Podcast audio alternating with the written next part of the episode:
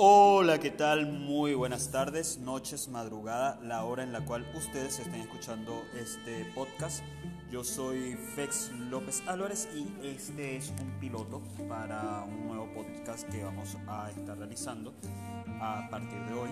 Eh, vamos a tratar de realizar una temporada completa que equivale a 12 programas. Este podcast es resultado de una serie de conversaciones con muy buenos amigos, especialmente con Gabriel Baute, quien lleva el muy exitoso En la esquina del Samán, que es un programa, podcast que le recomiendo a cualquiera, pero con los ojos cerrados. Es un podcast extraordinario sobre historia, literatura, filosofía y arte. Algo similar quisiéramos hacer, pero solamente vamos a enfocarnos en el aspecto histórico y filosófico, quizás un poquito literario, porque es imposible separarnos de la literatura, con este nuevo programa que se llamará Héroes, Villanos y Locos. Durante 12 programas nos debatiremos y al mismo tiempo pasearemos por el mundo de estas figuras tan importantes para el desarrollo de la historia de la humanidad y especialmente también por sus rasgos psicológicos, lo cual deja un tema bastante interesante.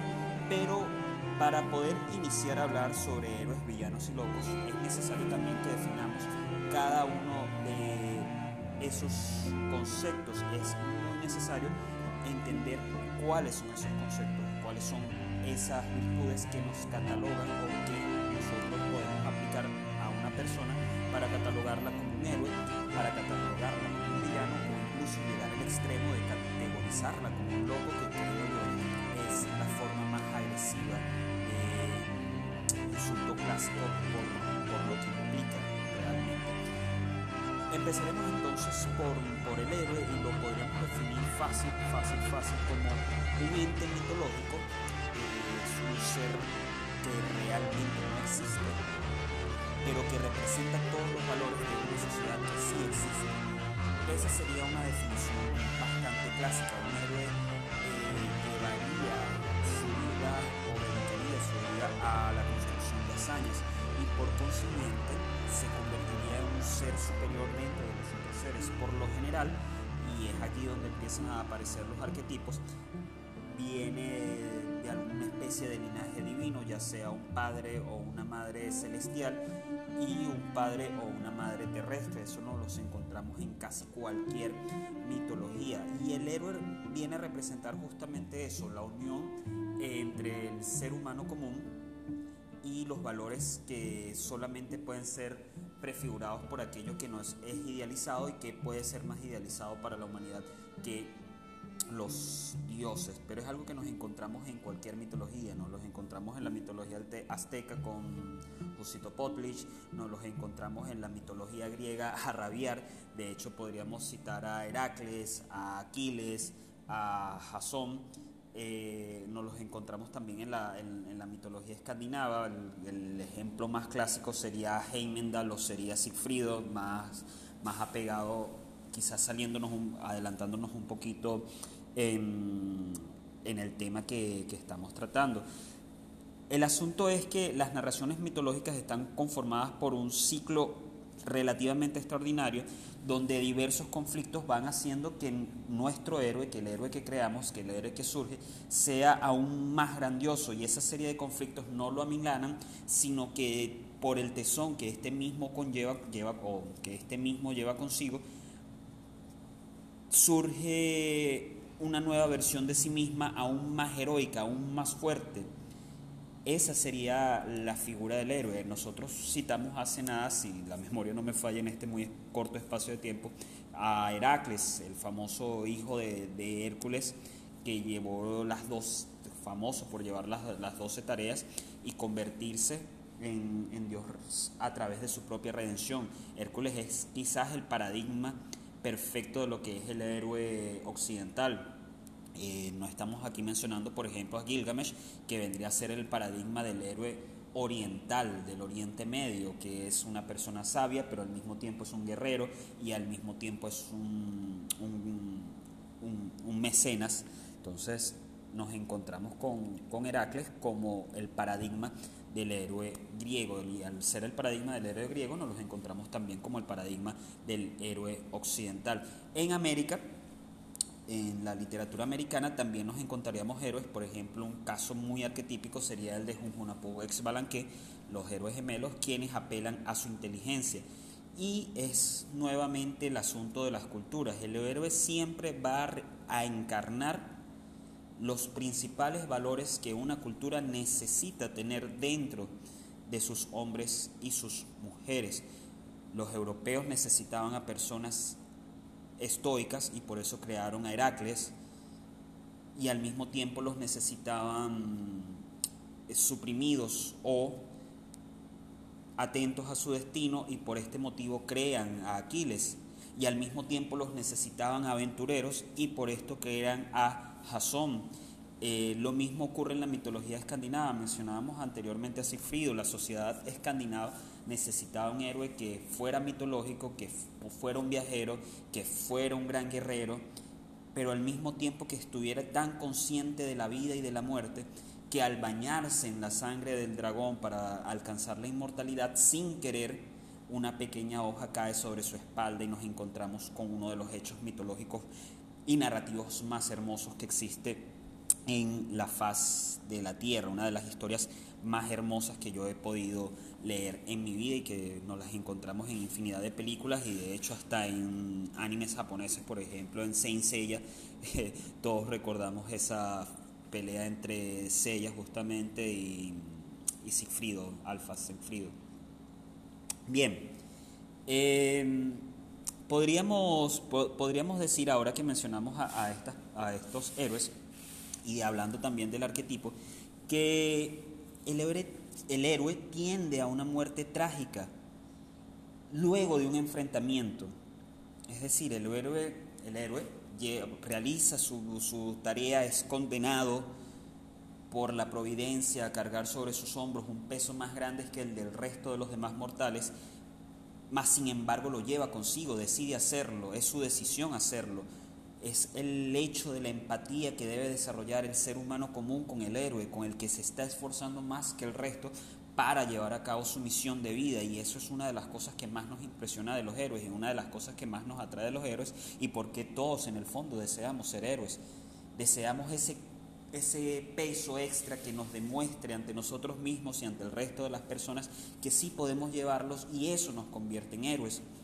Ahora bien, este peso extra conlleva una serie de, situaciones extremadamente complejas y sobre todo bastante trágicas. Eh, lo, trágico aquí, por ejemplo con Heracles, que es enloquecido al punto de, de, asesinar, está muy delicioso el té que me estoy tomando, disculpen.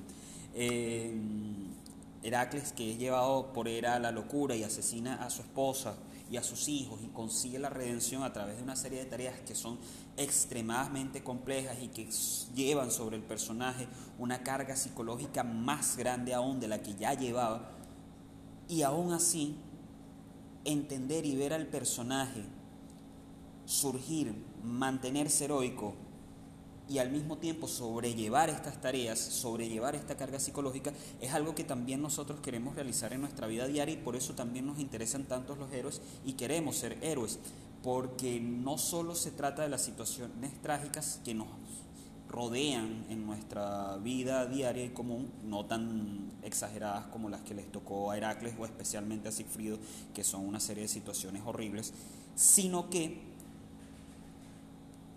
las, las sobrellevan y además de sobrellevarlas, llegan a superarlas y al superarlas se encuentran con otras vicisitudes que los llevan a otras vicisitudes.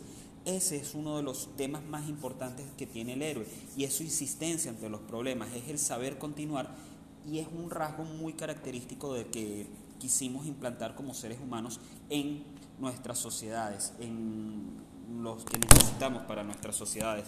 El caso, uno de los casos que, que, citamos anteriormente es Junjunapu que es muy destacable porque Junjunapu y que a diferencia de Heracles, no solventan sus problemas con tesón, fuerza casi infinita, con una cantidad de, de valor indescriptible, sino que solventan todos sus problemas con agilidad mental engañan a medio Xibalbá, a los Anuk del Xibalbá, utilizando un único recurso, además de su inmortalidad obviamente, que es la inteligencia.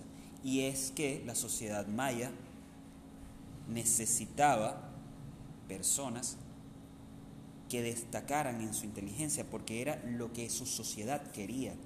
Entonces, siempre nos vamos a encontrar con que el héroe es un ejemplo para la sociedad. Y justamente por ser un ejemplo para la sociedad, necesita desarrollar un conflicto con aquello que no es un ejemplo para su sociedad o que aquello que, que causa daños a su sociedad. Manteniéndonos con los Anuk de Xibalbá, podemos ver a la muerte como un enemigo común al mundo mesoamericano.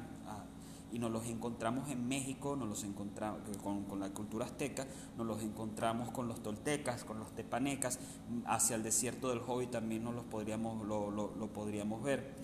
La muerte era un hecho muy común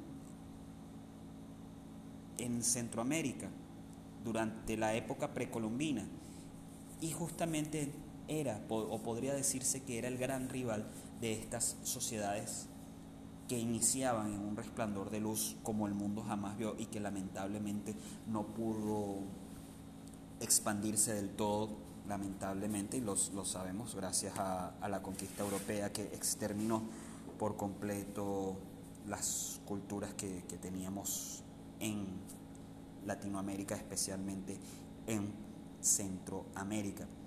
Ahora bien, luego del enfrentamiento del héroe con aquello que es contrario a lo, a lo que representa su sociedad, por ejemplo, Sigfrido se enfrenta, después de encontrar el anillo de los nivelungos, se, se enfrenta a este, a este, dragón después de vencer al ejército de Brunilda y se baña y cuando está descuidado lo, lo, lo atacan, pero y muere. Es el enfrentamiento más la muerte.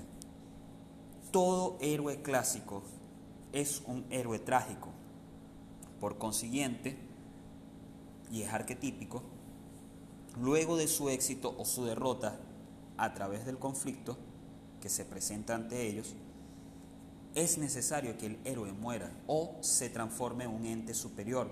Heracles hace una pira funeraria para sí mismo y es aceptado por los demás dioses en el cielo.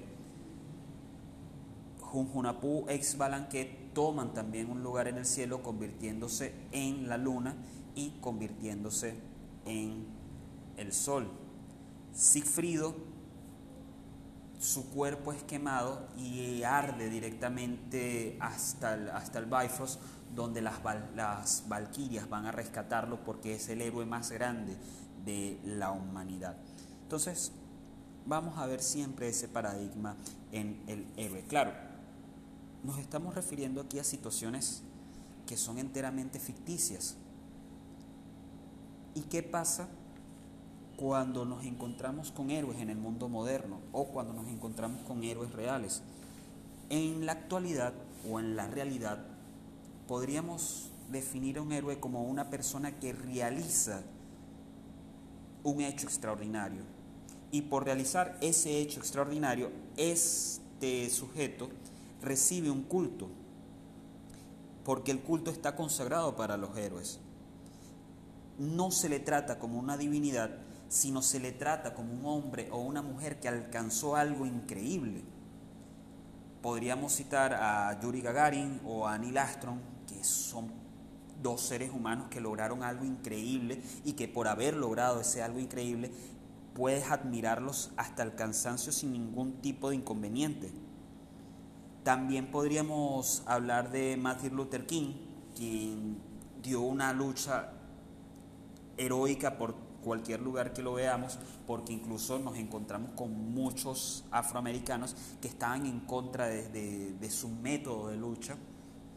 Y King supo odiar detalles de un lado del otro para llevar su mensaje y convertirse casi en un héroe trágico porque desarrolló la lucha, se enfrentó al conflicto y fue asesinado, no venció podríamos decir que Martin Luther King es un auténtico héroe trágico, es una, su, historia arquetípicamente y filosóficamente es una cosa maravillosa. Y también podríamos hablar de un ejemplo muy local para, para, todos los latinoamericanos, que es Simón Bolívar. Simón Bolívar también lo podemos catalogar como un héroe, también lo podríamos decir como un villano y como un loco, pero vamos a, vamos a, referirnos a él, como, a él como un héroe. Estamos conversando con, o estamos conversando de una persona que liberó un continente o liberó medio continente, que derrotó militarmente, con un apoyo por supuesto incontable, a uno de los imperios más grandes del mundo. O sea, es un tema que, que, es bastante esperanzador, es un tema que es bastante interesante. Y al mismo tiempo Bolívar encarna los valores principales de su sociedad, resuelve su vida en conflictos, se enfrenta a la tragedia, es agobiado por la tragedia de forma constante, ya sabemos las, muertes que rodearon a Bolívar hasta el final de sus días, quizás siendo la, la más destructiva la de, la de Antonio José de Sucre, y luego de todo esto realiza sus campañas, más sin embargo encuentra la muerte también en una tragedia, ya haya sido fusilado o, hubiere muerto de sífilis o hubiere muerto de tuberculosis, sea cual fuere la, teoría que queremos utilizar, es irrelevante. Lo importante es, saber que Bolívar fue un héroe absoluto. Ese es el, el tema con, la heroicidad. Es esa búsqueda constante por la gloria que nos hace pensar en cuán grande puede llegar a ser un ser humano, porque al final los que necesitan ser héroes son los seres humanos. Por ejemplo, en la actualidad podríamos citar a Gino Turbado, que es el creador de las escuelas autosustentables, a Malala, que es una activista extraordinaria del, del Pakistán, que es un ejemplo para, las jóvenes generaciones a veces un poco frágiles. Y Peter Thiel, que es, o, Peter Thiel, que es un, personaje que a mí me encanta porque pretende crear una nueva economía eh, mundial sin ser marxista ni ser keynesianista, eh, en la cual él se, se cree en el desarrollo del comercio o en el desarrollo de la economía a través del esfuerzo propio, lo cual es, bastante agradable y nosotros aquí en Venezuela lo estamos viviendo casi que, de forma constante. El ERE, ya para ir, finalizando esta, esta parte del programa, es aplicado a hombres y mujeres y el concepto, a pesar de que es enteramente griego, de que es Pinardo quien, quien quien lo distingue de, dioses y hombres, eh, quien lo utiliza más ricamente, al igual que Platón, que también lo, utiliza como, una forma bastante, bastante jocosa, o, bastante, bastante hermosa, perdón. Pasa que estoy un poquito desconcentrado por, por el TI donde es donde estoy grabando. Bien. Eh, se, se complementan para crear el concepto del héroe. La literatura y el cine han sido quizás los mayores difusores del héroe. Recuerden que la literatura fue el mayor elemento de distribución de cultura del mundo y el cine es actualmente el mayor distribuidor de cultura del mundo y lo podemos ver en, Hollywood. Eh, el héroe en la literatura es técnicamente el personaje central de la obra.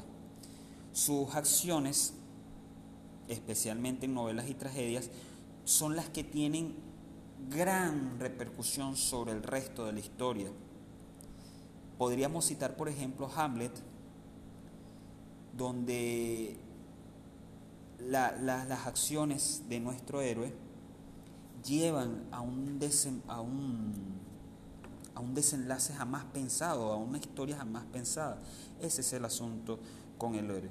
Podríamos decir también algunas unas características básicas del héroe y es que tiene una inteligencia superior, que está condenado a una muerte terrible, podríamos hablar de su valentía, de su honestidad, que son valores arquetípicos a la humanidad. Eh, generalmente, y en esto me, me encanta recordar un cómic que se llamaba Calimán, los héroes están condenados o han sido condenados al exilio.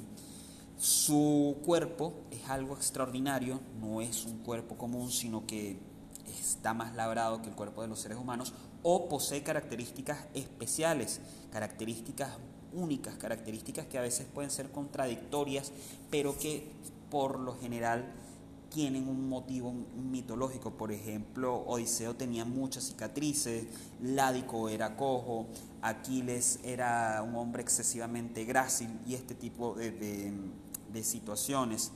Em, siempre va a existir un peso más grande que el héroe para hacerlo aún más grande, para hacer que su, su valor sea aún más grande. Esas son, por ejemplo, algunas de las características que, tendríamos sobre los héroes, más las que ya hemos citado anteriormente, como por ejemplo la del hecho de ser mm, parte de, una, de un linaje sagrado. Vamos a lanzarnos ahora con el villano, o vamos a, conversar un poquito acerca de los villanos en lo largo de la historia. Y es que el tema del villano es incluso más gracioso o un poquito más complejo que el, de, que el del héroe, porque el héroe existe como una figura romántica y que, adoramos y todo el, asunto, y que es enteramente real, mientras que el villano, y es allí donde las cosas se hacen un poquito literarias y un poquito injustas, el villano es un carácter creado por la poesía poshomérica si nosotros revisamos la obra de Homero, no nos vamos a encontrar villanos, jamás, sino entes o personas que defendían sus propios intereses. Y ese es uno de los asuntos más relevantes de, de la literatura, y el, villano es creado por la literatura. El villano, podríamos decirlo de forma un poquito cruel, en, el clasicismo literario, no es más que un vulgar, que un recurso literario Villano es el recurso literario por excelencia porque necesitamos anteponer una serie de situaciones a nuestro, a nuestro héroe. ¿Y qué mejor situación que otro ser que no comparte las mismas cualidades que comparte nuestro héroe? Hablábamos que el héroe enmarca lo mejor de, de cada sociedad o lo que necesitamos de una sociedad. Entonces el villano viene a representar exactamente lo contrario.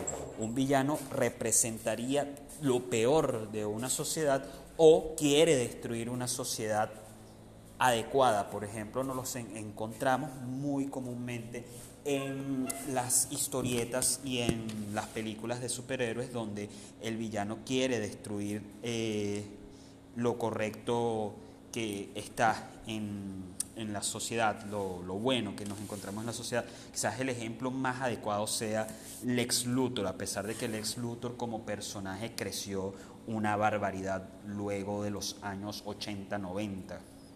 Ahora, em, también podríamos decir que, el villano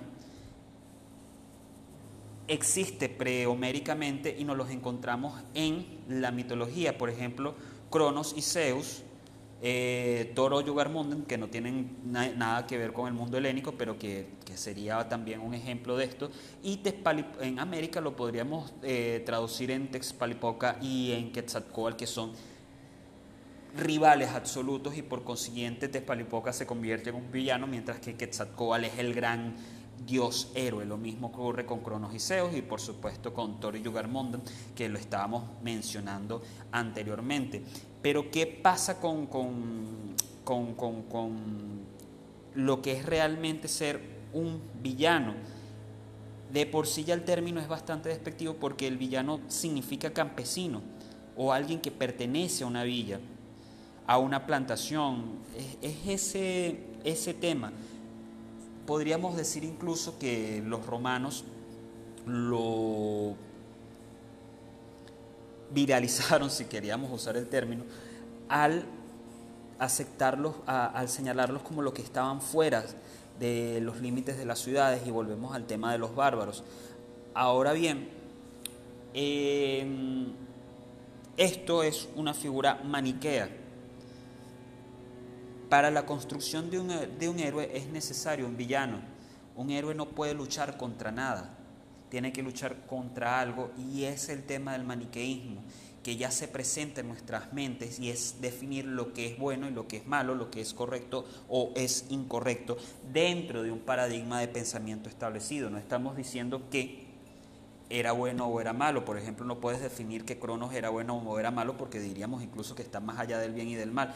Pero cuando nos referimos a literatura o cuando nos referimos a intereses, sí se puede jugar un poquito más a eso y sí nos gusta definir qué es bueno y qué es malo. De hecho, en cualquier conflicto es muy fácil decir que tú eres el bueno y que el otro es el malo. Podríamos decirlo con, respecto a la guerra de Vietnam, donde gran parte de la propaganda de los Estados Unidos tenía que ver con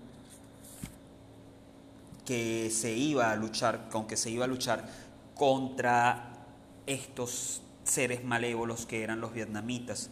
Y cuando se reciben las imágenes en Estados Unidos te das cuenta, o se dieron cuenta los ciudadanos norteamericanos, que nada tenía que ver eso con la realidad, que eran personas que vivían en un mundo tranquilo, que definían sus problemas, que hubo mucha gente malvada dentro de ese tema, dentro de ese mundo, pero que no era un imperio del mal el que estaba haciendo, destruyendo este país tan lejano a su, propio país.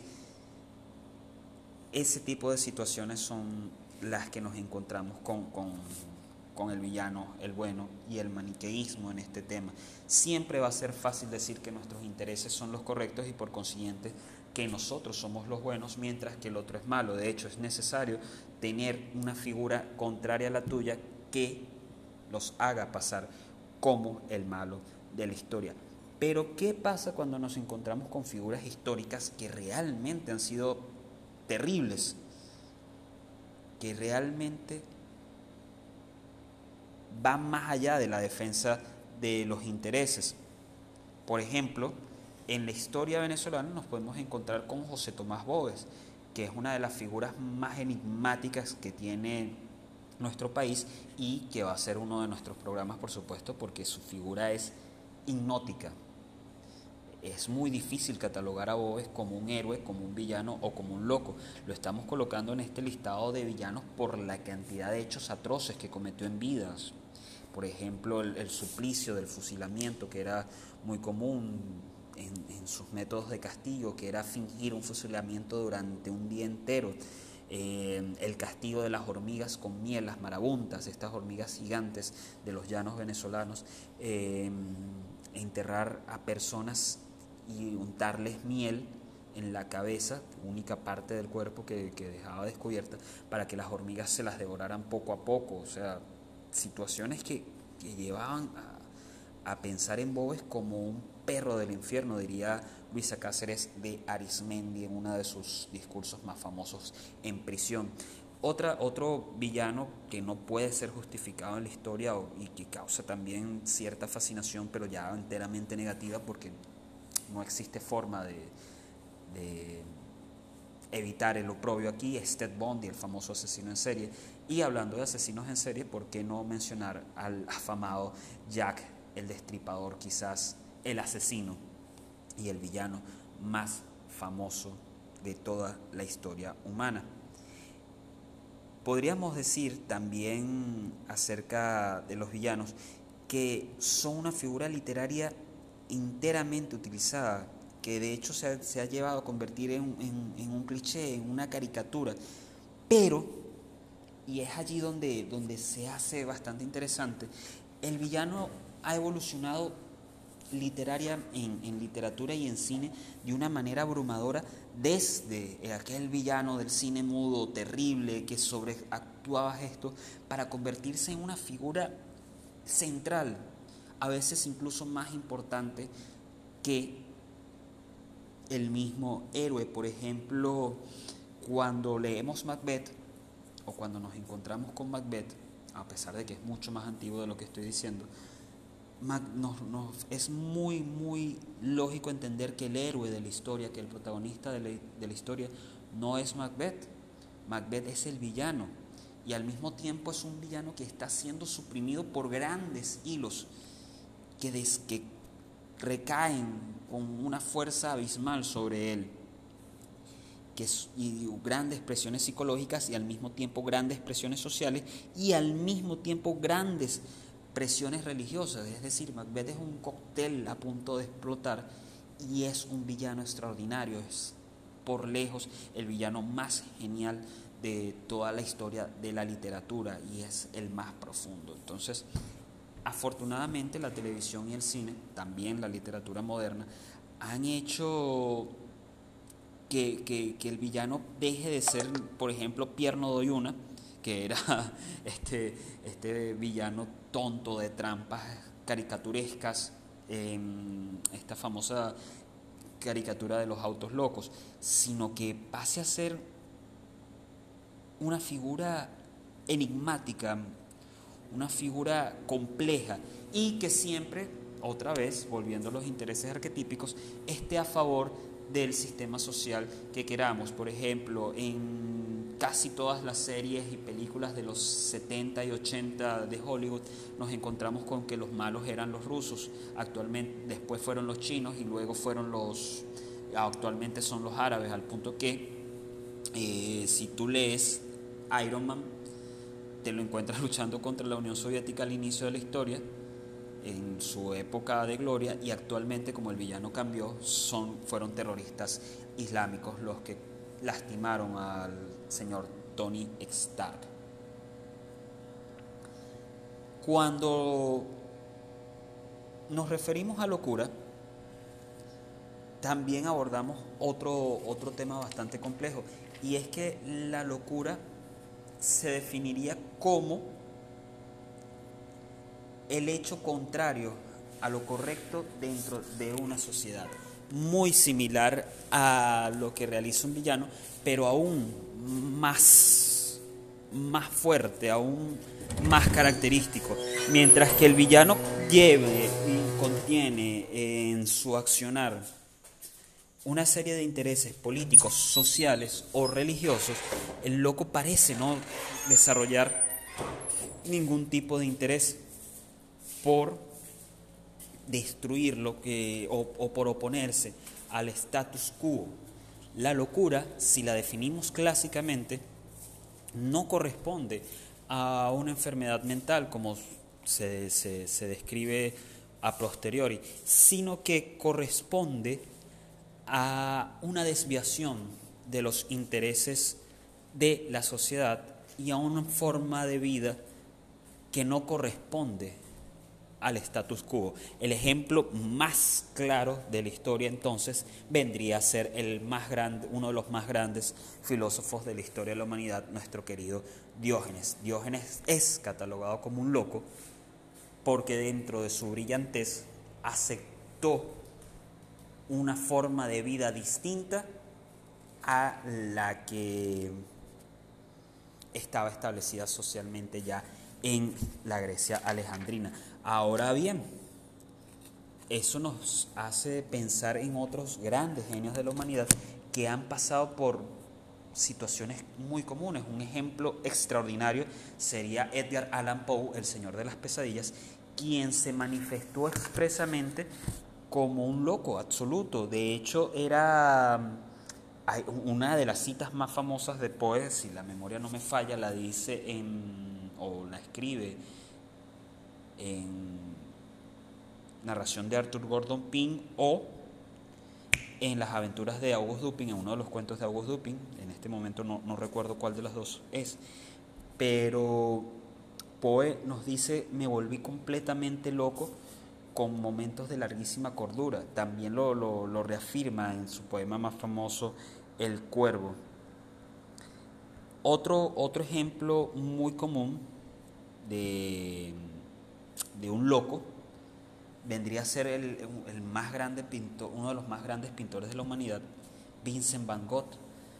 Claro, Van Gogh estaba asolado por fantasmas de depresiones y dolores terribles que lo llevaron a tener una percepción muy triste de, de, la vida y al mismo tiempo a, realizar acciones que podrían dejar perplejo a cualquiera, por ejemplo, cortarse una oreja en busca de inspiración. Eh, su suicidio también es, un hecho fortuito, es una situación que conlleva o que conllevó años de dolor y años de locura. Ahora, podemos también hablar de locos que no han sido genios o que creemos que no han sido genios, pero que sí tuvieron bastante, bastante repercusión en la historia y uno de ellos es Nerón, quien enloqueció, se dice, gracias al poder. La locura entonces tiende a rozar la estupidez absoluta pero al mismo tiempo tiende a rozar la brillantez. Y es que un genio, un auténtico genio, un creador, por ejemplo Elon Musk en nuestra generación, viene puede ser catalogado como un loco, pero al mismo tiempo tiene que ser catalogado como un genio, porque se ha opuesto de tal manera a lo establecido que la única forma en la que lo puede llamar una persona común, de común pensamiento, es loco. Y es allí donde, donde se encuentra ese concepto, a veces cursi, de que te llamarán loco si, si realizas algo distinto a los demás. Y es cierto, la locura es justamente eso. Nos podemos encontrar, y en, en nuestra vida común, con personas de las que se burlan por realizar acciones extraordinarias, por no ser parte de uno más, del círculo por no ser uno más del círculo, por no ser otro ladrillo en la pared, si queremos citar a Pink Floyd. El, tema aquí es justamente eso, que un loco va a ir siempre en contra de lo establecido y en algún momento puede crear algo grandioso sin la necesidad de enfrentarse a ella físicamente como lo haría el villano, sino simplemente siendo brillante. Podríamos incluso ponernos románticos y citar al ingenioso hidalgo Alonso Quijano, alias Don Quijote de la Mancha, quien dijo, si los perros ladran es porque nos estamos moviendo, Sancho. Y justamente allí entra un conflicto, y qué lindo traer al Quijote para, ir con esta última parte del primer programa de Héroes, Villanos y Locos. Eh, entra un conflicto abismal que es el del héroe, el villano y el loco. El héroe, el villano y el loco es quizás la parte más compleja de, este percepto psicológico y de nuevo, qué lindo fue haberlo traído citando a Don Quijote de la Mancha. Cuando encontramos o cuando creamos un percepto en el que en el que definimos claramente los roles de, cada, de, un villano, los roles de un héroe y los roles de un loco, puede quedar un espacio muy delgado entre la convivencia de ambos entes. Y en ese espacio delgado se desenvuelven las personas reales, se desenvuelven las personas comunes y más allá de las pasiones ideológicas, más allá de las pasiones filosóficas, nos encontramos con nombres que han rozado la locura, que han sido terribles villanos, pero que al mismo tiempo han sido héroes, ya sea para sus sistemas ideológicos, para la economía de sus países o incluso, incluso para la historia de la humanidad. Un buen ejemplo, con mucho dolor lo diré, es Cristóbal Colón. Cristóbal Colón fue catalogado de loco y si nos apegamos a nuestro concepto de locura que vamos a mantener durante estos 12 programas, fue un loco en absoluto, un loco absoluto. Se lanzó contra un mar gigantesco, convencido ante sí, de por sí y por sí mismo, claro, con unas cartas de navegaciones extraordinarias y con teorías filosóficas, científicas totalmente apegadas a la realidad, contra un mar desconocido, o sea, hay que estar realmente loco para hacer eso. Al mismo tiempo podríamos decir que es un villano por todos los crímenes que cometió estando personalmente en América y por ser responsable de todos los crímenes que se cometerían en contra de los pobladores americanos. No podemos obviar eso, no, no se puede obviar que Colón es uno de los genocidas más grandes de la historia humana y por consiguiente es un villano que sobre su espalda y sobre la de la mayor, las manos de la mayor parte de los españoles y los europeos del mundo reposa la sangre de nuestros padres americanos. Y al mismo tiempo tenemos que definir que es un héroe porque gracias a Colón Europa y América se conocen, surge el capitalismo, inicia una época de esplendor nuevo en el mundo y ambas culturas se conocen, lamentablemente una de ellas, o varias de ellas, que son las culturas americanas, fueron exterminadas, pero ese es otro tema que, como prometí en, al inicio de esta sección, no vamos a tocar porque debemos separarnos de las pasiones filosóficas y las pasiones sociológicas e ideológicas. Otro ejemplo sería Pinochet, otro ejemplo sería Adolfo Hitler, un ejemplo extraordinario sería Benito Mussolini y nos encontramos con el que yo considero muy, muy cabalmente que es el mejor ejemplo de el no saber si es un héroe, si es un villano o si es un loco, que es Grigori Rasputin. Pues bien, justamente Rasputin será nuestro primer programa, pero eso lo veremos la semana que viene. Fue un placer estar esta noche, esta tarde, esta mañana con ustedes. Yo soy Fex López Álvarez y esto fue Héroes, Villanos y Locos. Hasta luego.